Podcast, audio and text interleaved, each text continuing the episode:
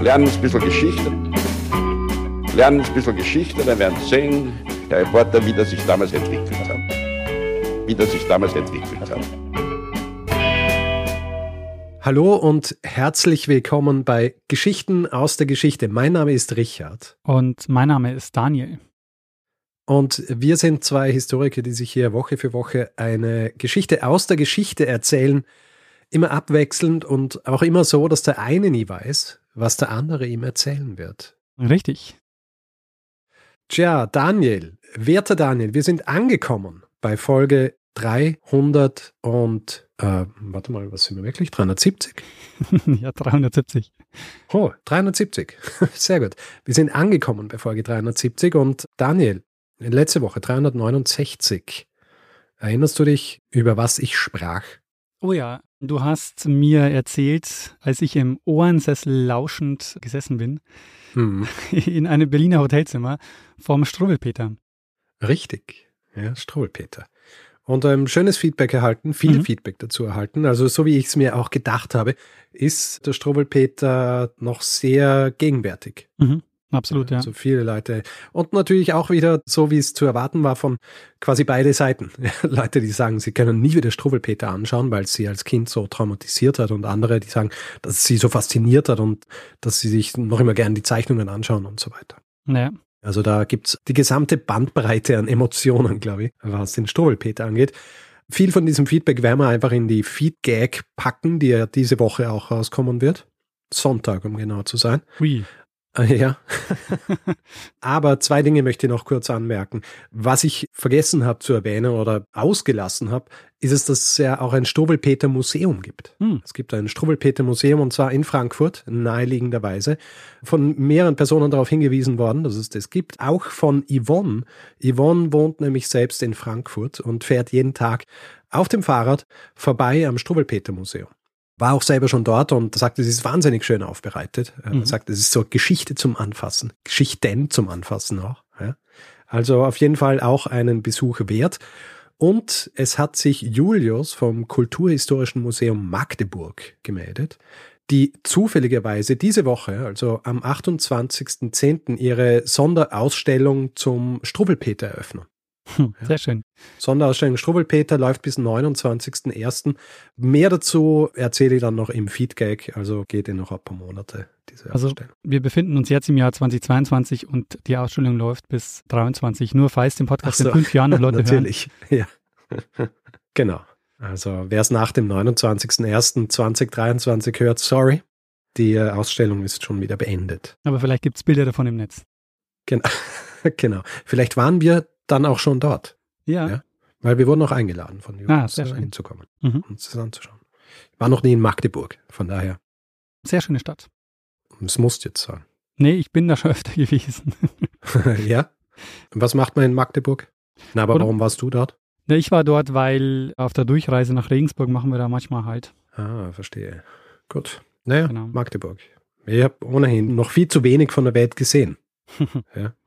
Also Next Stop Magdeburg. Versprich nicht zu viel. Stimmt, Next Stop wird sich nicht ausgehen.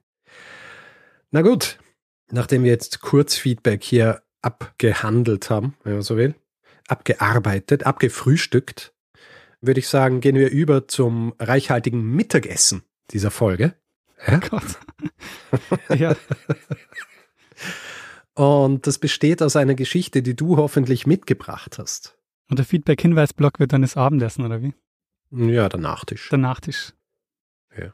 Richard, im Jahr 1229 macht sich ein Geistlicher in Jerusalem dran, ein Gebetbuch zu verfassen. Den Text für dieses Gebetbuch schreibt er auf Pergament, wie das üblich war zu dieser Zeit. Aber es war kein neues und unbeschriebenes Pergament. Zuvor entfernt er nämlich den Text, den ungefähr 300 Jahre zuvor jemand anderes draufgeschrieben hat. Okay. Ein äh, Palimpsest also. Das ist ein Pergament, auf dem vorher bereits ein anderer Text zu lesen war. Mhm.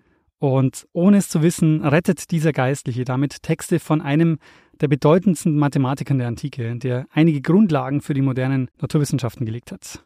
Aha. Weil die Texte, die er da 1229 vom Pergament abgeschabt hat, sind heute die mit Abstand ältesten Kopien im griechischen Original, die wir von diesem Mathematiker haben und die erst wieder im 20. Jahrhundert aufgetaucht sind und lesbar gemacht wurden. Huh. Richard, hast du eine Idee, von welchem Mathematiker ich spreche? Hast du dir schon gedacht, Heureka, das muss der Dings sein? Wenn du Heureka sagst, ist es Archimedes. Richtig. Sehr gut. es ist Archimedes, Archimedes von Syrakus. Mhm. Einer der wichtigsten Mathematiker der Antike und er ist es auch, dem tatsächlich dieses Heureka zugeschrieben wird. Und Heureka heißt übersetzt so viel wie ich habe es gefunden und kann man immer gut sagen, wenn man einen genialen Einfall hat. Ja, ja. Weißt du eh, wann ich das das letzte Mal erwähnt habe? nee. In der Folge über Gustave Trouvé, der sich ja so seinen Markennamen G. Trouvé gemacht hat, was mhm. ja quasi die französische Übersetzung von Heureka ist. Ah, sehr schön. Also angeblich hat Archimedes in der Badewanne sitzend diesen Einfall, also es fällt ihm ein physikalisches Gesetz ein, das archimedische Prinzip. Da geht es um statischen Auftrieb, Verdrängung von Wasser und schwimmende Körper. Und so heißt hm. auch der Text dazu, also über schwimmende Körper. Und es ist ein Text, auf den die Konstrukteure der Warsa offenbar nicht zurückgegriffen haben. wie du in Folge 367 erzählt hast, weil das Schiff schon kurz nach dem Auslaufen untergegangen ist. Mhm. In diesem Werk hätten sie gelernt, wie sie einen Körper konstruieren, der schwimmt und korrekt Wasser verdrängt, dass er nicht untergeht. Aber, jetzt kommen wir zum Punkt, sie hätten diese Abhandlung über schwimmende Körper auch gar nicht im griechischen Original lesen können, weil es davon seit 1229 keine Kopien mehr gab oder zumindest keine bekannten mehr. Mhm. Denn das Palimpsest enthält die einzig bekannte griechische Kopie von Überschwimmende Körper. Und dieses Palimpsest ist das älteste existierende Manuskript mit Texten von Archimedes in griechischer Sprache. Das heißt, ungefähr 400 Jahre älter sind alle anderen Abschriften, von denen wir wissen. Und Richard, wir sprechen heute zwar über Archimedes, aber vor allem geht es in dieser Folge um die abenteuerliche Geschichte einer Textsammlung, die viele Jahrhunderte verschollen war und im Jahr 1998 für über zwei Millionen Dollar versteigert wurde und heute bekannt ist als das Archimedes Palimpsest. Sehr gut. Ich freue mich. Kennst du das Archimedes Palimpsest? Also hast du schon mal davon gehört? Ich kenne es nicht. Ich muss sagen, ich habe das Wort Palimpsest früher schon mal gehört, aber nie genau gewusst, was es bedeutet. Interessant, Und jetzt tue ich's. obwohl du ja der Mittelalter-Experte bist bei uns. Ja, yeah, I know. Große Wissenslücke. Hiermit gestopft und es ist okay, denke ich. Diese Geschichte, und deshalb habe ich sie auch ausgewählt für diese Folge, steht sinnbildlich für die vielen faszinierenden Zufälle, die es gebraucht hat, dass wir heute Texte lesen können, die Menschen vor über 2000 Jahren geschrieben haben. Mhm. Und es steht deshalb auch so eben für diese unglaublich komplexe Überlieferungslage. Wir werden nämlich gleich sehen, dass dieser Text heute von uns gelesen werden kann, ist eigentlich ein Wunder. Und es wird einem da auch wieder bewusst, wie viel Wissen und Infos aus der Antike tatsächlich einfach für immer verloren gegangen sind. Fangen wir vielleicht mal direkt bei Archimedes an, bevor wir uns mit seinen Schriften und ihren Überlieferungen beschäftigen. Wann er geboren ist, wissen wir nicht sicher. Wir kennen zumindest das Jahr, in dem er gestorben ist, recht genau. Weil über sein Leben an sich wissen wir erstaunlich wenig. Also er hat in Syrakus gelebt, eine reiche griechische Hafenstadt, eine wichtige Handelsstadt. Weißt du, wo die liegt? Ähm, nein. Sizilien. Liegt an der Ostküste recht weit unten und Archimedes war wohl einer der wichtigsten Ingenieure der Stadt, die seit 214 vor der Zeitenwende belagert wurde und zwar durch römische Soldaten im Rahmen des Zweiten Punischen Kriegs. Mhm. Und der Zweite Punische Krieg, das ist genau der Krieg zwischen Karthago und Rom, bei dem Hannibal mit den Elefanten die Alpen überquert hat. Sehr gut. Hätten wir wieder eine Verknüpfung. Richtig, die nächste Verknüpfung zu einer Folge. Wichtig ist jetzt für die Geschichte um Archimedes, dass sich Syrakus auf die Seite der Karthager geschlagen hat und wird deshalb ab 214 vor der Zeitenwende belagert. Die römischen Truppen um den Feldherrn Marcus Claudius Marcellus sind aber erstmal an den gut ausgebauten Befestigungsanlagen gescheitert. Also sie haben es nicht geschafft, die Stadt einzunehmen, was auch an Archimedes gelegen hat, der sich um die Verteidigungsanlagen gekümmert hat. Und Polybios, ein Geschichtsschreiber und die beste Quelle, die wir über Archimedes haben, der schreibt, dass Archimedes Wurfmaschinen fertigen hat lassen, und zwar für jede beliebige Schussweite. Das heißt, er hat Katapulte gebaut und konnte berechnen, wo die Geschosse landen. Tja, da lohnt sich dann, äh, einen Wissenschaftler auf seiner Seite zu haben, oder? Ganz genau. Und er war sogar so erfolgreich, dass Marcellus gesagt haben soll, wir sollten endlich damit aufhören, uns mit dem Mathematiker zu streiten. wie man daran schon sieht und auch an der Heureka-Geschichte, Archimedes ist einfach schon so lange berühmt, dass es einfach unglaublich viele Legenden um ihn gibt. Mhm. Jedenfalls, den Römern ist es nicht gelungen, auf militärischem Weg die Stadt einzunehmen, aber sie haben es dann durch eine List geschafft. Wie so oft. Ja. Und wie es bei heutigen Hackerangriffen ja auch ist. Also in den allermeisten Fällen sind die Menschen die Schwachstelle, die irgendwas preisgeben, was sie nicht preisgeben ja, hätten dürfen. Social Engineering. Genau. So auch in dem Fall. Es gibt einen Überläufer und der hat ihnen erzählt von einem Fest. Und während dieses Festes waren die Wachmannschaften schwächer besetzt und waren auch nicht so aufmerksam an dem Abend und haben deshalb nicht gemerkt, dass ein kleiner Trupp römischer Soldaten über die Stadtmauer geklettert ist und dann die Stadttore geöffnet hat. Oh man. Und das war jetzt einer der Wendepunkte in dem Krieg insgesamt. Und Sizilien wurde jetzt im Anschluss die erste Provinz des Imperium Romanum. Und weshalb erzähle ich das? Weil wir wissen, dass Archimedes bei der Einnahme der Stadt gestorben ist, nämlich 212 nach der Zeitenwende. Wie genau ist unklar. Die überlieferte Anekdote dazu ist, dass Marcellus gesagt hat, sie sollen ihn gefangen nehmen und er dann aber gerade so in seine Berechnungen vertieft war und da kam ein Soldat zu ihm und dann soll Archimedes gesagt haben, Noli turbare circulus meus. Hm. Was so viel heißt wie, störe meine Kreise nicht. Nee. Ähm, worauf der ihn dann erschlagen hat. Auf seinem Grab wurde in Anlehnung an eine seiner berühmtesten Abhandlungen eine Kugel und ein Zylinder abgebildet. Und der Text zu über Kugel und Zylinder ist natürlich auch in unserem Palimpsest enthalten, über das wir jetzt gleich reden werden. Mhm. Dieses Palimpsest ist so ein Handschriftenkodex und Kodex ist einfach nur ein anderes Wort für Buch, also das ist eine Buchform. Und dieses Buch besteht aus mehreren Lagen Pergament, die mit einem Faden hinten zusammengebunden und zusammengeheftet sind. Und dann werden sie in so einen festen Einband gegeben. Also es sieht im Grunde aus wie ein Buch oder es ist ein Buch. Man muss sich aber klar machen, der Text, der da drin steht, der ist handschriftlich. Das heißt, das Ding ist einzigartig. Und das Entscheidende ist jetzt bei diesen handschriftlichen Texten, der Text muss öfter abgeschrieben werden als zerstört werden. Und das klingt zwar trivial, ist aber bei den wenigsten Texten aus der Antike oder in der Antike tatsächlich der Fall. Und es liegt unter anderem auch daran, dass die großen Bibliotheken der Antike und des Mittelalters ja irgendwann zerstört wurden und mit ihnen dann die ganzen Unikate.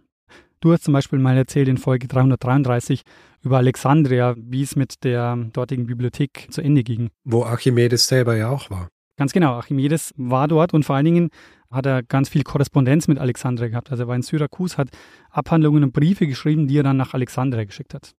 Hm. Die er dann auch seine archimedische Schraube verwendet haben, um zu bewässern. Genau, also er war ja eben auch Ingenieur und nicht nur Mathematiker. Allerdings über seine Ingenieurstätigkeiten wissen wir weniger, weil er da weniger publiziert hat oder eigentlich, glaube ich, nichts publiziert hat. Mhm. Aber wir müssen noch mal einen Schritt zurückgehen, denn Archimedes hat ja nicht auf Pergament geschrieben, sondern der Text auf dem Palimpsest, der da überliefert ist, ist natürlich auch schon eine Abschrift und nicht das Original von Archimedes selber. Ja. Das heißt, diese Abschrift auf Pergament stammt aus dem 10. Jahrhundert. Archimedes hat seinen Text also ungefähr 1200 Jahre vorher geschrieben, so um 200 vor der Zeitenwende. Mhm. Und Archimedes hat seine Texte auf Papyrus geschrieben, also dieses Papier, das aus der Papyruspflanze hergestellt wurde. Und er hat noch ganz anders geschrieben als die Schreiber dann im Mittelalter. Also er hat zum Beispiel ausschließlich in Großbuchstaben geschrieben, er hat keinen Abstand zwischen den Wörtern gelassen und auch keine Interpunktion verwendet. Es mhm. war einfach so eine Aneinanderreihung von Großbuchstaben. Wie diese Rätsel, wo die Buchstaben so nebeneinander sind und du musst Wörter finden drin. Ja, genau. Und es ist wirklich auch schwierig hier zu lesen, weshalb kein Wunder ist, dass sich im Mittelalter die Abstände zwischen den Wörtern durchsetzen und auch die Interpunktion langsam anfängt und auch die Groß- und Kleinschreibung natürlich erleichtert, dass man die Texte besser lesen kann. Mhm. Aber der größte Unterschied war, dass Archimedes auf Rollen geschrieben hat. Also das waren Papyrusrollen und noch keine Bücher. Ja. Das heißt, die Texte, die er hatte, die hat man entrollt und hat nicht geblättert. Und seine Texte waren meistens eben diese Papyrusrollen, äh, waren meistens Briefe an andere Gelehrte und die hat er dann vor allem nach Alexandria geschickt. Das war so der große Umschlagplatz dieses Gelehrtennetzwerks. Und im vierten Jahrhundert nach der Zeitenwende kommt jetzt die erste große Hürde für die Abhandlungen von Archimedes, die ja wie gesagt in Papyrusrollen existiert haben. Also einige Abschriften hat es gegeben und das waren aber auch Papyrusrollen und die haben vor allem in Alexandria existiert. Allerdings jetzt im vierten Jahrhundert kommen diese Rollen aus der Mode und es setzt sich das Buch durch, also der Kodex. Und das heißt, alle antiken Texte, die jetzt nicht nochmal abgeschrieben wurden in dieser Zeit für so einen Kodex, die verschwinden und geraten in Vergessenheit. Du brauchst einfach jetzt insofern Glück, dass du zu der Zeit gerade in Mode warst und deine Texte gelesen und kopiert wurden. Wenn es nämlich nicht der Fall war und sie weiterhin nur als Papyrusrollen vorhanden waren, dann sind die verloren gegangen. Hm. Und das war tatsächlich bei Archimedes der Fall. Er war zwar bekannt, aber es gab jetzt keine besondere Anstrengung, seine Werke zu kopieren. Wir wissen das durch einen Autoren, durch den Eutokios, der so um 480 nach der Zeitenwende gelebt hat und der hat Kommentare zu Abhandlungen von Archimedes geschrieben und der sagt, dass er enorme Schwierigkeiten hat, an die Texte von Archimedes zu kommen. Ihm verdanken wir die meisten Überlieferungen, weil er neben den Kommentaren auch den entsprechenden Text von Archimedes in seinen Büchern herausgegeben hat. Und das jetzt auf Pergament. Also in diesen Büchern finden sich die Kommentare von dem Eutokios und eben die Abschriften von Archimedes. Das war die erste Hürde. Jetzt kommt die nächste, nämlich das nächste Unglück steht vor der Tür. Die antike Buchkultur geht zugrunde, weil die Antike geht zu Ende und mit ihr viele ihrer Bibliotheken. Hm. Die wichtigsten Schreiber und Kopisten sitzen ab jetzt in den Klöstern und deren Interesse an Archimedes ist äußerst gering. Aber es gibt eine Stadt, in der das antike Erbe am längsten überlebt hat. Weißt du, welche Stadt ich meine? Ähm, kann es sein, dass ich sie erwähnt habe in meiner Folge über Alexandria? Bestimmt. Es hat nämlich eine gegeben, die äh, eine so große Bücherei gehabt hat wie Alexandria und ich glaube länger überlebt hat, aber mir fällt sie nicht ein. Es ist ja eigentlich sehr naheliegend. Ach so, äh, warte mal. Wieso ist es naheliegend? Weil es Konstantinopel ist. Ah. Dort gab es auch ein Skriptorium, also ein Schreibzentrum, das sich zur Aufgabe gemacht hat, alte Klassiker abzuschreiben. Das war so im 9. und 10. Jahrhundert, das nennt man auch die byzantinische Renaissance. Allerdings, also diese byzantinische Renaissance, wo sie diese alten Klassiker nochmal abgeschrieben haben, ist einerseits eine große Chance, weil dadurch natürlich die Werke weiter überliefert wurden. Es ist allerdings die nächste große Hürde für Archimedes, es ist nämlich so, es gibt zwar jetzt den Archimedes in Buchform, vor allem dank dem Eutokios, allerdings nur in Großbuchstaben mit den sogenannten Majuskeln. Mhm. Die byzantinischen Schreiber setzen jetzt auf einen neuen Schrifttyp, nämlich die Minuskeln, also Kleinbuchstaben, und außerdem haben die jetzt auch angefangen, den Abstand zwischen die Wörter zu geben. Mhm. Und die allermeisten Majuskel-Kodizes, die nicht in Minuskeln übertragen wurden, sind früher oder später verloren gegangen. Das heißt, ja. der nächste Schritt, um zu überleben für so ein Buch, es war wichtig, irgendwann als Minuskel-Kodex vorzulegen. Ja. Und im Grunde sind jetzt die Texte von Archimedes nochmal weiter ausgesiebt worden. Also zunächst hat nur das überlebt, was als Buch abgeschrieben wurde von den Rollen und jetzt hat nur noch das überlebt, was in Kleinbuchstaben übertragen wurde. Mhm. Und da kommen wir jetzt mal zum Kern der Geschichte, denn nach diesen Hürden von der Rolle zum Buch und von der Majuskel zur Minuskel, was glaubst du, wie viele Kodizes blieben übrig von Archimedes? Ähm, zehn. Äh, drei. Oh, hm? drei sogar noch. Wir haben noch drei Kodizes, drei Bücher mit den griechischen Texten von Archimedes. Unglaublich eigentlich, wenn man sich das vorstellt. Und was glaubst du, wie werden diese Bücher benannt? Naja, eins, zwei und drei. Fast. Ich gebe dir einen Hinweis. Eines hieß Codex A. Dann B und C wahrscheinlich noch. Richtig. Also wir haben Codex A, Codex B und Codex C. Das sind die drei ja, Instanzen mit den griechischen Texten von Archimedes. Mehr gibt es nicht mehr. Hm. Also eine Einschränkung muss ich natürlich machen. Es gab und gibt natürlich Übersetzungen. Also Archimedes ist natürlich auch ins Lateinische übersetzt worden, später auch ins Arabische übertragen worden. Aber es geht in dem Fall jetzt wirklich um den Weg der handschriftlichen Kopien der Originale von Archimedes, also wie die überliefert wurden. Mhm.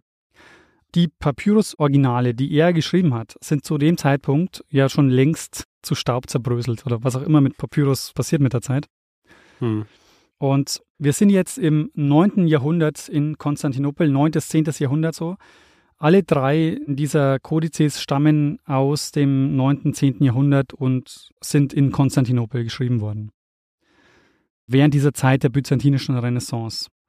Und die Abhandlungen von Archimedes verteilen sich jetzt ganz unterschiedlich in diesen drei Büchern. Also es gibt Abhandlungen, die sind in allen drei Büchern enthalten. Es gibt welche, die sind nur in A und B enthalten. Und es gibt welche, die sind nur in C enthalten. Und die sind besonders interessant, weil, kleiner Spoiler, C ist unser Palimpsest. Ah. Konstantinopel war im Übergang von der Antike zum Mittelalter sehr, sehr wichtig, um die Texte vor der Zerstörung zu retten. Aber die Sicherheit war im Jahr 1204 zu Ende. Da wurde die Stadt nämlich zum ersten Mal geplündert und es nicht durch einen Eroberungsversuch. Da ist ein Kreuzzug aus dem Ruder gelaufen, nämlich der vierte. Mhm. Geplündert wurde Konstantinopel nämlich von christlichen Kreuzfahrern unter der Führung eines venezianischen Dogen. Und wie es dazu kam, habe ich übrigens in Folge 289 erzählt. Ein Kreuzzug, der einen ungeahnten Verlauf nahm. Übrigens. Diese Folge ist mittlerweile schon so wie so Folgen von so Fernsehserien, wo sie ja immer nur mit so Rückblenden arbeiten. das ist quasi so das Gerüst und wir können quasi alles auffüllen mit den unterschiedlichen Folgen, die wir schon gemacht haben. Und das ist halt der Vorteil vom Flickerteppich, ne? Ja, sehr. Du musst dir vorstellen, diese drei Kodizes entstehen, sagen wir mal so, 950 rum. Mhm. Im Jahr 1204 wird Konstantinopel geplündert und die Bibliotheken zerstört. Die drei Archimedes-Kodizes wurden aber verschont, vielleicht deshalb, weil sie gar nicht mehr in der Stadt waren. Zuerst geht verloren Kodex B. Das letzte Mal, wo dieses Buch auftaucht, ist das Jahr 1311 und da wird es erwähnt in einer päpstlichen Bibliothek, also in Italien. Mhm. Dort hat es wohl auch Codex A hin verschlagen. Das Buch und Codex A ist so die wichtigste Archimedes-Referenz, weil das Buch wird jetzt zur bekanntesten Archimedes-Lektüre der Renaissance. Also eine Zeit, in der Archimedes wieder sehr gefeiert wurde und viel gelesen wurde. Allerdings auch Codex A wird nach 1564 nicht mehr erwähnt. Was insofern nicht so schlimm ist, weil Codex A war so bekannt, dass davon auch Kopien gemacht wurden. Also von Codex A kennen wir heute zumindest neun Kopien. Mhm. Und man hat übrigens in dieser Zeit auch angefangen, Archimedes als Beinamen zu verwenden. Kannst du dich noch an Filippo Brunelleschi erinnern? Ja, natürlich, den Architekten der, der Kuppel des Doms von Florenz. Richtig, Folge 303. Und hast du in deiner Recherche gelesen, was er für einen Titel bekommen hat? Äh, ich glaube nicht. Zweiter Archimedes. Zweiter Archimedes. Auch ein bisschen sperrig, oder? ja, Klingt auf Italienisch vielleicht ein bisschen besser. wahrscheinlich. Archimedes Secondi oder sowas in die Richtung. Jetzt kommt aber eine entscheidende Änderung, nämlich ich habe gesagt, bis jetzt ist es so, wir haben handschriftliche Texte und es ist wichtig, dass du öfter abgeschrieben wirst als zerstört wirst, um tatsächlich auch weiter zu überleben als Text. Das ändert sich jetzt und zwar grundlegend, weil im 16. Jahrhundert ist die Chance für einen Text länger zu überdauern wesentlich besser als jemals zuvor, weil mehr Kopien hergestellt werden konnten. Und die Rede ist natürlich vom Buchdruck. Mhm. Und Archimedes Abhandlungen sind ab 1544 erstmals so als eine Art griechische Gesamtausgabe gedruckt worden. Und damit sind die Texte einfach bekannt und viel, viel stärker verbreitet worden. Mhm. Und die Texte, die wir da haben, die basieren im Grunde auf dem Kodex A. Mhm. Ein Kodex bleibt nämlich unbekannt und das ist unser Kodex C. Bevor wir jetzt zum Kodex C kommen und wie aus diesem Kodex C das Palimpsest wurde, möchte ich nur ganz kurz auf die Abhandlungen von Archimedes eingehen, weil die sind auch sehr, sehr interessant. Ohne jetzt aber näher auf die mathematischen Details einzugehen. Die mathematischen Erkenntnisse von Archimedes waren nicht nur für seine Zeit herausragend, sondern auf seine Arbeit haben ganz viele konkret aufgebaut. Also auch Galileo Galilei zum Beispiel beruft sich auf Archimedes oder auch Newton. Archimedes findet zum Beispiel den Schwerpunkt eines Dreiecks. Sehr bekannt sind auch seine Flächen- und Volumenberechnungen, insbesondere von Objekten, die eine Rundung hatten. Also Zylinder, Parabeln oder überhaupt rund waren, also Kreise. Mhm. Und für die Berechnungen braucht man ja die Kreiszahl Pi.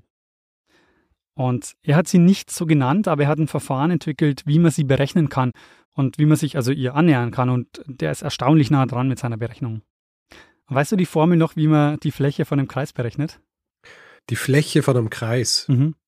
Ähm, das ist, äh, warte mal, es hat was mit dem Durchmesser, Durchmesser zum Quadrat mal Pi, sowas in die Richtung. Ja, das ist nicht so schlecht. Es ist Pi mal Radius zum Quadrat. Also der Radius, nicht der Durchmesser. Genau. Also die Hälfte. Also ich muss gestehen, ich wusste es auch nicht mehr, aber genau. Ja, ja. So ein bisschen äh, mathematisches Allgemeinwissen noch so zwischendurch reingestreut.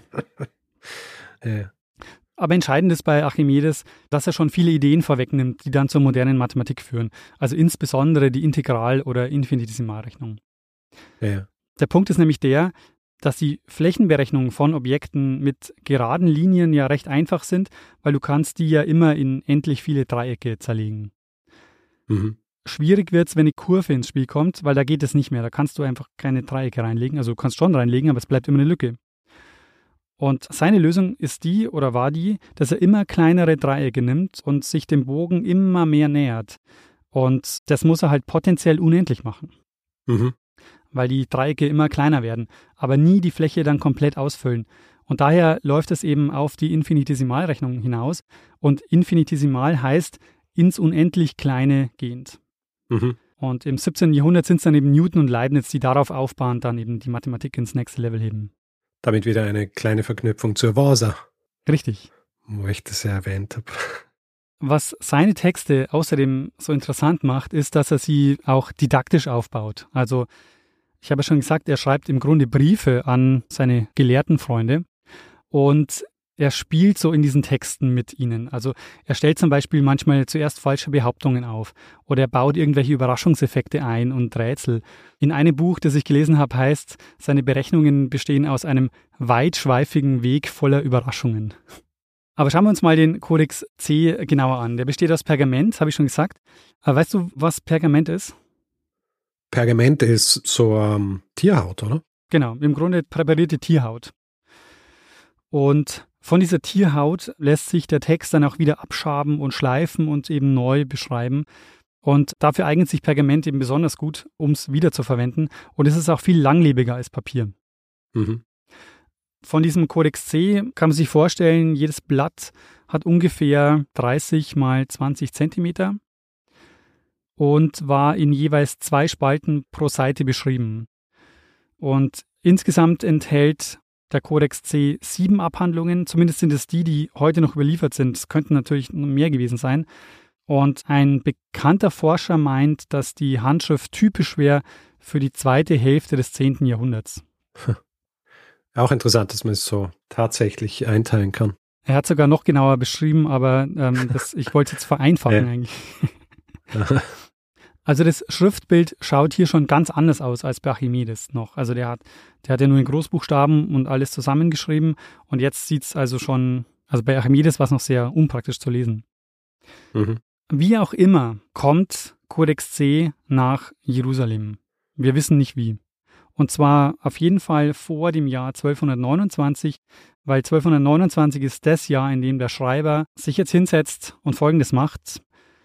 Er nimmt den Codex C zerlegt ihn komplett, reibt die einzelnen Blätter mit einer Säure ein, reibt anschließend den Text mit dem Bimsstein ab, dann schneidet er die Seiten in der Mitte durch, hat also jetzt zwei Seiten draus gemacht, dreht mhm. das Ganze um 90 Grad, faltet das Ding wieder in der Mitte und schreibt jetzt Gebete drauf.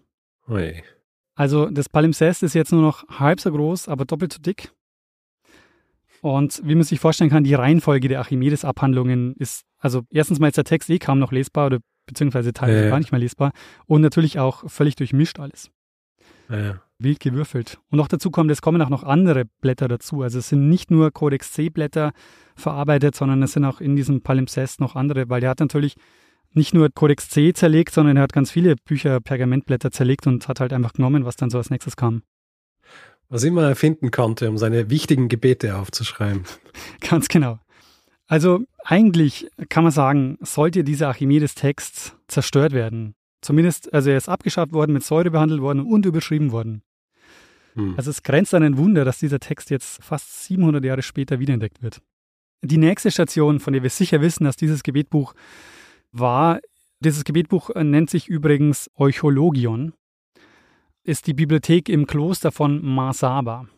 Das ist eines der ältesten bewohnten Klöster weltweit. Hast du eine Idee, wo dieses Kloster sein könnte? Masaba. Masaba, genau. Also zwei Wörter, Masaba. Ist naja, dann befindet sich es vielleicht auch in Israel. In der Nähe von Bethlehem.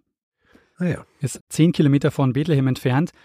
Wie und wann es genau von Jerusalem nach Bethlehem kommt oder in dieses Kloster Masaba ist unbekannt, wissen wir nicht. Wir wissen auch nicht genau wann. Aber für einige Jahrhunderte bleibt es also jetzt in diesem Kloster Masaba und ist dort als Gebetbuch auch tatsächlich in Gebrauch. Also wir finden auf dem Palimpsest Flecken, die auf Wein, Öl oder Honig hindeuten, auf Wachsflecken von den Kerzen und solche Sachen. So beim Essen immer gebetet und drauf getropft. Auch Korrekturen, zum Beispiel Textstellen, die nochmal überarbeitet worden sind und so. Also Seiten, die verloren gehen. Also all das deutet darauf hin, dass das Gebetbuch ist jetzt auch wirklich verwendet worden als Gebetbuch. Mhm. Und irgendwann, also wir wissen, 1229 wird dieses Gebetbuch erstellt.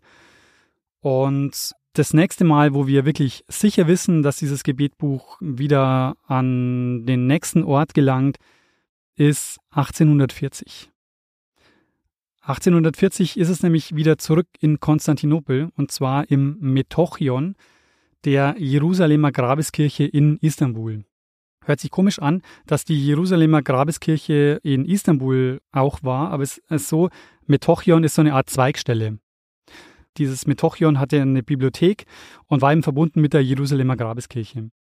Und jetzt ist natürlich die Frage, warum wissen wir, dass dieses Palimpsest 1840 dort war, wo es ja vorher jetzt einige Jahrhunderte in diesem Kloster in Marsaba war.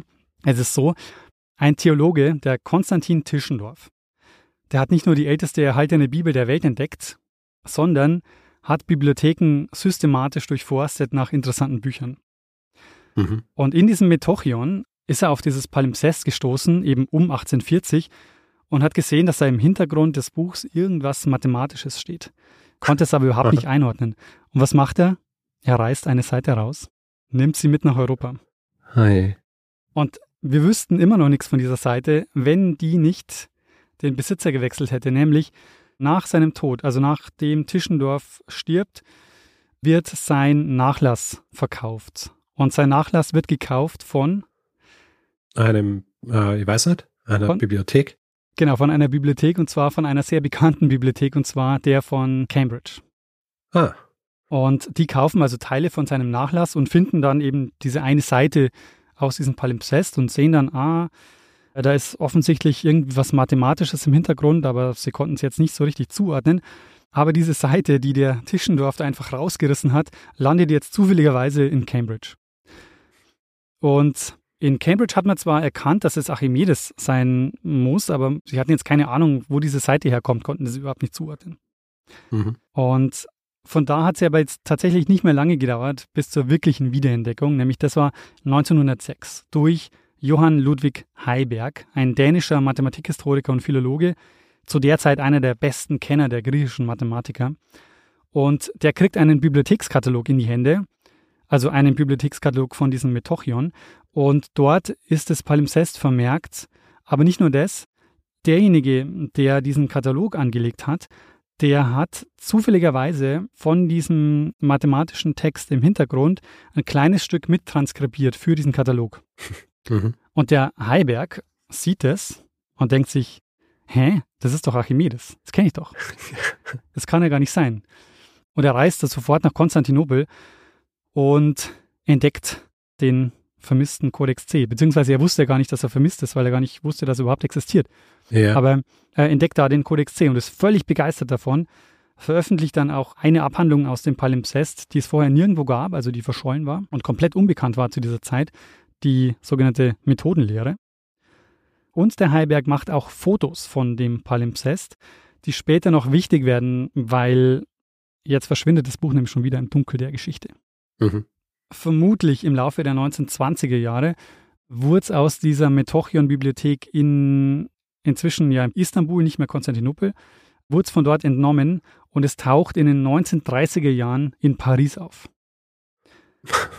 Ein mhm. Antiquitätenhändler versucht es nämlich der französischen Nationalbibliothek zu verkaufen, aber die wollen ihm nicht genug zahlen und am Ende landet es dann für einige Jahrzehnte in seinem Keller in Paris und schimmelt vor sich hin. Schimmelt es tatsächlich? Es schimmelt tatsächlich und zwar enorm. Wir werden gleich okay. noch mehr drüber reden, über den Schimmel. Woher wissen wir nämlich jetzt so viel über das Palimpsest? Das liegt daran, im Oktober 1998 wird es im Auktionshaus Christie's in New York versteigert und die Tochter des letzten Besitzers, also von dem Typen, der es im Keller hat verschimmeln lassen, die will es verkaufen. Und dieses Palimpsest erzielt jetzt einen Preis von zwei Millionen Dollar. Und die Umstände waren nicht ganz so einfach. Also zum einen waren die Besitzverhältnisse nicht geklärt bzw. wurden angezweifelt, weil das orthodoxe Patriarchat, also das ist das Oberhaupt der christlichen Kirche in Konstantinopel, im heutigen Istanbul, die haben geklagt und gesagt, nee, das Palimpsest gehört uns. Und es ist nämlich äh, von dort entwendet worden, bevor es in private Hände kam, weil die Bücher aus diesem Metochion gehören uns. Hm. Und das Gericht hat es aber abgelehnt mit der Begründung, dass sie gesagt haben, naja, es mag von dort gestohlen worden sein, aber der Diebstahl ist seit den 1920er Jahren nirgendwo angezeigt worden. Also ja. könnte das jetzt nicht einfordern. Ja, ich würde sagen, verjährt, oder? ja, also weiß nicht, ob da die Verjährungsfrist gilt, aber das war eben die Begründung, dass sie gesagt haben, ja gut, irgendwann hättet ihr den Diebstahl mal anzeigen müssen. Naja, und vor allem, man weiß ja auch nicht, ob es stimmt. Das stimmt. Weil äh, hätte auch einfach verkauft werden können. Und sie behaupten, na, ist gestohlen worden. Ja, das stimmt. Weil man also, weiß ja auch nicht, wie es tatsächlich dann irgendwann in Frankreich gelandet ist, oder? Ja, es hat vermutlich mit den Wirren nach dem Ersten Weltkrieg zu tun, wo ja dann auch äh, die Türkei entsteht und ja, Türkei und Griechenland ja auch ein schwieriges Verhältnis mhm. hatten und äh, die ja auch überhaupt Interesse an diesen Büchern hatten und ja, also es irgendwie in diesen Wirren muss dieses Buch dann nach Paris kommen sein. Mhm. Und nur einen Tag vor der Versteigerung ist die einstweilige Verfügung abgelehnt worden und das Buch konnte also in die Versteigerung gehen. Das war die eine Schwierigkeit, aber es gab noch eine und zwar der Zustand des Buches war nämlich erbärmlich, also völlig vom Schimmel zerfressen. Im Grunde ist es schon vor sich hingebröselt. Es war völlig unklar, ob da noch was zu lesen war. Und das ja. ist so arg, weil wir haben die Fotos von dem Heiberg von 1906 und da war das Buch noch in einem voll guten Zustand. Ja. Und die Ironie der Geschichte ist, tausend Jahre konnten dem Pergament nichts anhaben. Also es ist so um 950 hergestellt worden. Mhm. Und bis 1906 war es in einem guten Zustand. Und dann lag es einige Jahrzehnte in einer Pariser Wohnung beziehungsweise in einem Keller und war danach kaum noch zu gebrauchen. Oje. Es haben sich dennoch zwei Bieter gefunden, die das Buch unbedingt haben wollten. Das eine, das griechische Kulturministerium, die haben ihren Generalkonsul geschickt für die Versteigerung und ein unbekannter Amerikaner, der einen bekannten Antiquar geschickt hat und zu ihm gesagt hat, kauf dieses Buch, egal was es kostet. Aha. Und er wollte es tatsächlich so dringend haben, dass der Antiquar, der für diesen Amerikaner das Buch gekauft hat, ohne zu überlegen, immer weiter mit dem Preis hochgegangen ist. Und ja. der, der, griechische Generalkonsul musste wohl immer telefonieren und Rücksprache halten, ob sie noch höher gehen dürfen. Und äh, bei zwei Millionen sind die dann ausgestiegen und das Buch ging dann an den unbekannten Amerikaner. Zu und jener Zeit unbekannt oder noch immer? Wir wissen bis heute nicht, wer es gekauft hat. Der Antiquar, der für ihn gearbeitet hat, der hat gesagt, dass sein Auftraggeber ein Privatmann aus der Hightech-Industry wäre, aber nicht Bill Gates. Und 90er Jahre. In der Wikipedia ist man sich sicher, dass es Rick Adams ist, den du wahrscheinlich kennst. Mir sagt er nichts. Rick aber Adams. Der gilt als Internetpionier, weil er Unet gegründet hat. Das war der erste kommerzielle und lange Zeit einer der größten Internet-Service-Provider. Ha. Kenne ich gar nicht. Rick Adams. Aber ist unbestätigt, also könnte sein, könnte aber auch Quatsch sein. Hm. Mhm. Was aber stimmt ist, dass es dieser Person wirklich um die Rettung und um die Aufbereitung dieses Buchs ging. Also diese Person hatte wirklich den Plan, das Buch der Forschung zur Verfügung zu stellen, hat es nämlich auch schnell gemacht. Kurz nach dem Kauf hat er es ans Walters Art Museum in Baltimore gegeben. Und dort haben sie dann zehn Jahre lang gebraucht, um dieses Buch zu konservieren, weil es hat ewig gedauert, um es vom Schimmel und vom Kleber zu befreien, weil nicht nur der Schimmel, in den 70er Jahren haben sie gedacht, es wäre eine gute Idee, hinten Kleber drauf zu geben, damit es besser hält. In den 1970er Jahren? In den 1970er Jahren, genau. Huh. Es gibt ein wunderschönes Zitat aus einem Buch, das ich dazu gelesen habe. Und weil das Wort verspeist drin vorkommt, habe ich gleich an dich denken müssen. Das Zitat geht, der Körper von Archimedes starb vielleicht durch das Schwert eines römischen Soldaten, doch sein Genie wurde über 2000 Jahre später vom Schimmel verspeist. vom Schimmel verspeist. Sehr schön. Es gab dann auch ein großes internationales Team von Expertinnen und Experten, die mit unterschiedlichen bildgebenden Verfahren dann versucht haben, den überschriebenen Archimedes-Text wieder sichtbar zu machen. Was nämlich noch dazu kommt, einige Seiten sind wohl in den 1940er Jahren übermalt worden mit Miniaturen. Vermutlich, um es besser verkaufen zu können. Also es waren quasi Miniaturfälschungen. Das war der Zeitraum, als es in den Händen dieses Pariser Antiquitätenhändlers war, oder? Richtig, genau. Das heißt, er hat noch ein bisschen herumgeschmiert drin, hat es noch immer nicht verkaufen können und dann hat es in den Keller geworfen. Naja, aber es gab wohl einen Wechsel. Also es gibt noch einen zweiten Geschäftsmann, der nach dem Zweiten Weltkrieg an dieses Buch gelangt. Und der hat wohl dann diese Miniaturen machen lassen, weil man hat dann die Farbe untersucht und die Farbe, die in diesen Miniaturen vorkommt, die gibt es erst seit 1948. Hm. Ah. Anfängerfehler, oder? absolut. Aber es hat eh nicht funktioniert, weil er selbst mit diesen Miniaturen das Palimpsest nicht hat verkaufen können. Hm. Und es ist echt unglaublich, ja, weil der Text konnte zum Großteil rekonstruiert werden und wieder lesbar gemacht werden. Und es ist dadurch gelungen, dass es mit Licht unterschiedlicher Wellenlängen durchleuchtet wurde. Also man hat ultraviolettes Licht, Infrarot, man hat aber auch Röntgenstrahlung benutzt und hat auch fluoreszierendes Licht draufgegeben. Und es war alles recht komplex und also es war so, sie mussten lange experimentieren und haben ganz viele hochauflösende Bilder gemacht mit diesen unterschiedlichen Lichtbedingungen und haben dann anschließend die Bilder wieder zusammengesetzt. Hm. Und das Coole ist jetzt, dass es digitale Versionen jeder einzelnen Seite gibt, in denen der Archimedes-Text so hervorgehoben ist, dass man den quasi als Haupttext wieder lesen kann. Wenn man Griechisch kann. Genau, also verstehen kann man es, wenn man Griechisch kann, sehen kann man ihn auch so. Und was noch cooler ist, also sie haben nicht nur den Archimedes-Text eben wieder sichtbar gemacht auf diesen Seiten, noch cooler ist, das Ding ist komplett frei verfügbar im Netz und zwar mit allen Informationen dazu. Also jede dieser Seiten kann man sich runterladen, die hat irgendwie 250 MB. Aha. Jede Seite. und ja. kann wirklich so im Detail sich das alles äh, genau anschauen. Mhm. Und nicht nur das, also die haben auch den ganzen Bearbeitungsprozess super dokumentiert. Da gibt es auch einige Videos dazu, wo die erzählen, was und wie sie es gemacht haben. Den Link packe ich dann auch in die Show Notes. Sehr gut. Man hat übrigens dann auch ein Datum gefunden, bei dem man davon ausgeht, dass es eben das Datum der Fertigstellung oder der Übergabe dieses Gebetsbuch ist. Und zwar war das der 14. April 1229. Und das ist der Grund, warum ich jetzt auch die ganze Zeit schon das Jahr 1229 gesagt habe. Das führt nämlich auch zu einer Theorie, wie das Palimpsest nach Masaba gekommen ist, weil der Codex C stammt ziemlich sicher aus Konstantinopel. Mhm. Aber das Gebetbuch wurde dann jetzt vermutlich im Jahr 1229 in Jerusalem fertiggestellt und es gibt zwei Wege, wie so ein Gebetbuch von Konstantinopel nach Jerusalem kommt. Durch eine Pilgerfahrt oder durch einen Kreuzzug. Aha. Und es passt jetzt tatsächlich sehr gut, weil es gibt einen Kreuzzug, nämlich den von Friedrich II., der endet im Februar 1229 mit der Einnahme von Jerusalem und im April 1229 wird das Palimpsest fertiggestellt. Hm. Und von dort kam es dann einige Jahrhunderte später nach Masaba. Also das heißt, es könnte sein, dass es eben durch diesen Kreuzzug nach Jerusalem kommt und eben dort dann als Gebetbuch mhm. palimpsestiert wurde. Das Wort gibt es wahrscheinlich nicht. Wir wissen alle, was du meinst. Das heißt, die Plünderung Konstantinopels ist eigentlich höchstwahrscheinlich der Grund, dass es dann in diesem Kloster gelandet ist.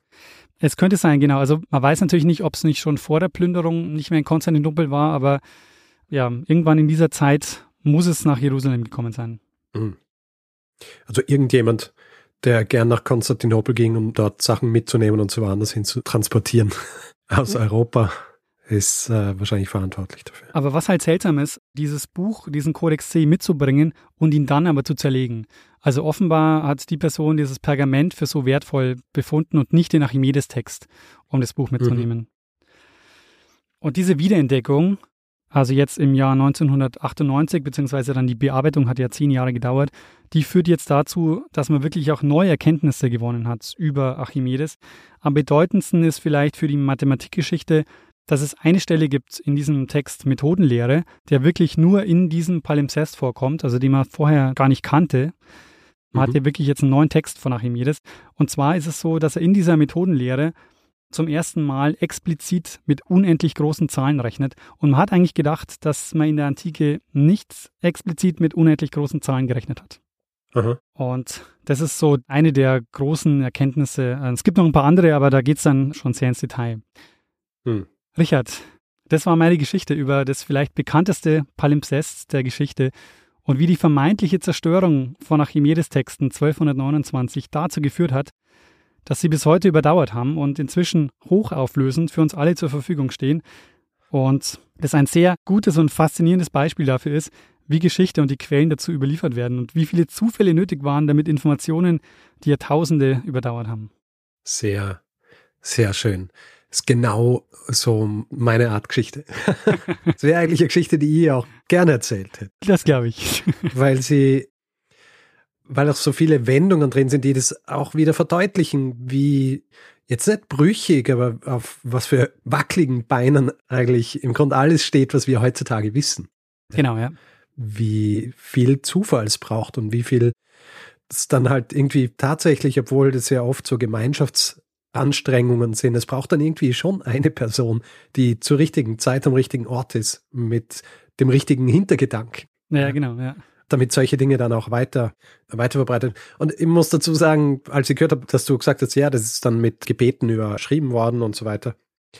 Da frage ich mich dann, wie viele andere Dinge sind noch überschrieben worden, oh ja, von denen ja. wir halt nicht wissen. Genau, ja, dass sie überschrieben wurden. Also gibt es eine eigene, wie soll ich sagen, Richtung der Wissenschaft, die in solche Bibliotheken geht und die diese Pergamente untersucht, ob sie Palimpseste sind und wichtige Dinge drinstehen, die halt vielleicht wichtiger sind als die Gebete, die draufgeschrieben worden sind? Ich denke schon, dass es ganz viel so eine Zeit gab, wo ganz viele Philologen durch die Bibliotheken gelaufen sind, auch durch die Klöster natürlich und geguckt haben, ob da nicht noch Texte liegen. Hm. Einen zum Beispiel, hast du schon mal von dem Poggio Bracciolini gehört? Nein.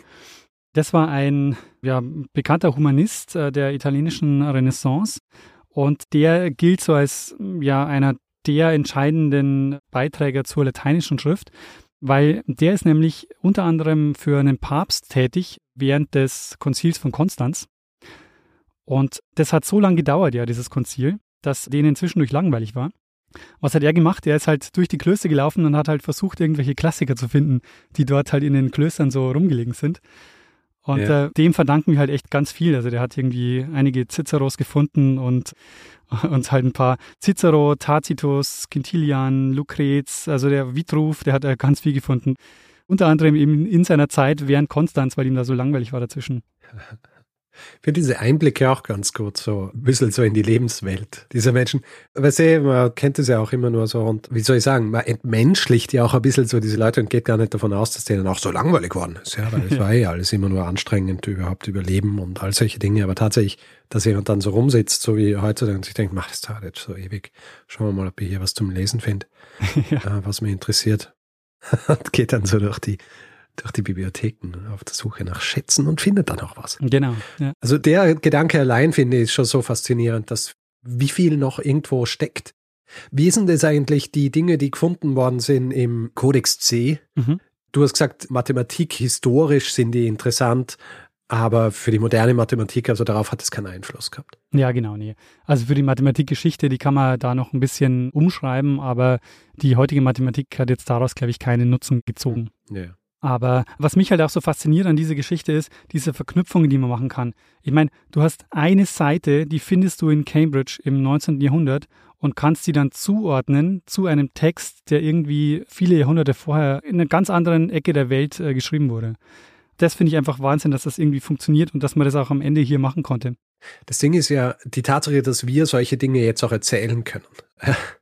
Die verdanken wir eigentlich Leuten, die ein ganzes Leben lang oft nichts anderes machen als sehr, sehr spezifische Dinge wie, was weiß ich, sich Papyri anschauen mhm. oder Pergament, um dann Möglichkeiten zu finden, um rauszufinden, wo was wie herkommt und aus welcher Zeit ist. Genau. Also im Grunde alles, die Wissenschaft und, und all das, was wir jetzt hier so frei erzählen können, ist aufgebaut auf einem sehr engmaschigen Netz von Menschen, die sehr spezifische Dinge sehr gut gekonnt haben. Und die dann auch so Sachen machen können, wie die sehen eine Handschrift auf einem Pergament und sagen, ah, das muss dieses Jahrzehnt sein. Oder, ah, der Schreiber kommt mir bekannt vor, der hat irgendwie, keine Ahnung, der kommt aus ja. dem Kloster. Ja. Und ich muss dazu sagen, ich habe nie so ein sehr singuläres Interesse an irgendwas gehabt, dass ich sowas für mich mir jemals vorstellen habe können. Aber ich bewundere solche Menschen so sehr. Oh ja, absolut. Ähm, ja, ja diesen Drive zu haben und auch diesen Fokus zu haben und sich nicht irgendwann zu denken, nach zehn Jahren so, okay, jetzt habe ich mich lang genug damit beschäftigt. sondern das dann oft auch ein Leben lang machen. Ja. Und das ist natürlich der Unterschied zwischen uns und solchen Menschen, weil wir halt so diese Generalisten sind, die sich dieser Erkenntnisse dann bedienen können. Aber meine Bewunderung gehört solchen Menschen auf jeden Fall. Absolut, ja. Und zwei dieser Menschen haben ein Buch geschrieben über dieses Archimedes Palimpsest. Das würde ich als Buchtipp gleich noch rausgeben, nämlich der Reveal Netz und der William Noel. Beide waren maßgeblich an der Entschlüsselung dieses Palimpsests beteiligt. Und die mhm. erzählen sehr anschaulich, wie das so war und äh, vor welchen Problemen sie so gestanden sind. Und das Buch heißt auf Deutsch der Kodex des Archimedes. kann ich sehr empfehlen. Und was ich auch empfehlen kann, wer das durch hat, sie haben auch eine Webseite gemacht, wo sie das alles dokumentiert haben und wo dann eben auch die Originale runterladbar sind. Sehr gut. Ja, das muss man auf jeden Fall anschauen, diese, diese digitalisierte Version vom Codex C, von dem du gesprochen hast. Äh, ich finde sowas immer sehr interessant anschauen zu können, obwohl ich natürlich überhaupt nichts verstehe von dem, was draufsteht, weder sprachlich ja. noch was Mathematik angeht. Ich habe nicht einmal mehr im Kopf gehabt, wie man, wie man Kreisfläche berechnet. Was bei Archimedes eben, was man da sehr schön sehen kann und was überraschend ist, glaube ich, zumindest für mich, als ich mir das Buch so durchgescrollt habe, sind die Zeichnungen von Archimedes, weil diese Diagramme sind also halt echt auch sehr eindrücklich und in dem Buch stand es auch so, dass sie geschrieben haben, die gegenwärtige Mathematik ist die Mathematik der Gleichungen. Also wir arbeiten eben ganz viel mit diesen, zum Beispiel, ja, die Kreisfläche ist eben Radius mhm. zum Quadrat mal Pi. Und äh, Archimedes arbeitet mit Diagrammen, weil er die Gleichungen gibt es zu dem Zeitpunkt noch nicht. Und diese Diagramme sind eben sehr in den Text so mit einverwoben und das ist echt sehr eindrücklich. Sehr gut. Ähm, sehr schöne Folge, Daniel. War das ein Hinweis? Ja, und zwar ein Hinweis von Martina. Vielen Dank. Danke, Martina. Da ist ja jetzt auch so viel abgedeckt worden von den Themengebieten her. Ja. Gefällt mir sehr. Sehr unterschiedlichste historische Disziplinen eigentlich. Ja, genau. Ja. Und wieder sehr schöne Flickerlteppich-Verbindungen. Also das ist jetzt fast so wie so ein, ein langer Faden, der durchgezogen worden ist, der alle möglichen Bereiche berührt irgendwo. Ja, voll. Sehr gut. Ja, dann würde ich sagen, gehen wir zur Nachspeise, oder wie hast du das vorhin genannt? ja, ich glaube Nachspeise oder Dessert. Ja. Das Dessert ist jetzt also der Feedback-Hinweis-Block. Wer Feedback geben will zu dieser Folge oder anderen, kann das per E-Mail machen. Feedback.geschichte.fm kann es auf unserer Website machen, geschichte.fm kann es auch auf den unterschiedlichsten Plattformen tun. Twitter, Instagram, Facebook, da heißen wir Geschichte FM. Auf Mastodon sind wir auch zu finden. Da haben wir mittlerweile schon über 1000 Follower, Daniel. Ah, cool. Ja, das ist, glaube ich, so fürs, fürs Fediverse nicht ganz schlecht. Hm. Auf jeden Fall, wer uns dort auch folgen will, einfach geschichte.social in einem Browser eingeben und dann landet man direkt auf unserem Profil. Und wer uns reviewen will, Sterne vergeben und solche Dinge, kann es zum Beispiel auf Apple Podcasts machen oder auf panoptikum.io oder grundsätzlich überall, wo Podcasts bewertbar sind. Merch wie Tassen, T-Shirts, Hoodies gibt's unter geschichte.shop. Und wer diesen Podcast lieber werbefrei hören möchte, hat zwei Möglichkeiten. Die eine ist, bei Apple Podcasts könnt ihr den Kanal für 3,99 Euro im Monat kaufen. Da heißt das Ganze Geschichte Plus. Die zweite Möglichkeit ist via Steady. Da könnt ihr auch den Feed für 4 Euro im Monat kaufen. Da findet ihr alle Informationen unter geschichte.fm slash steady. Wir bedanken uns in dieser Woche bei Mike, Christian, Stefanie, Elisabeth, Silat, Lena, Kai, Andreas, Lisa, Achim, Oliver, Thomas, Sebastian, Dennis, Christine, Judith, Maximilian, Dominik, Urs, Laura, Katharina, Leo, Achim, Lukas und Dirk. Vielen, vielen Dank für eure Unterstützung. Ja, vielen herzlichen Dank. Tja, Richard, dann würde ich sagen, mach mal das, was wir immer machen. Richtig. Geben wir dem einen das letzte Wort, der es immer hat. Nämlich Bruno Kreisky lernen ein bisschen Geschichte. Lernen ein bisschen Geschichte, dann werden Sie sehen, Herr Reporter, wie das sich damals entwickelt hat. Wie das sich damals entwickelt hat. So, warte mal, wie weit habe ich ihn schon? Das Gefühl, ich rede schon seit fünf Stunden. Nö. Ah, geht.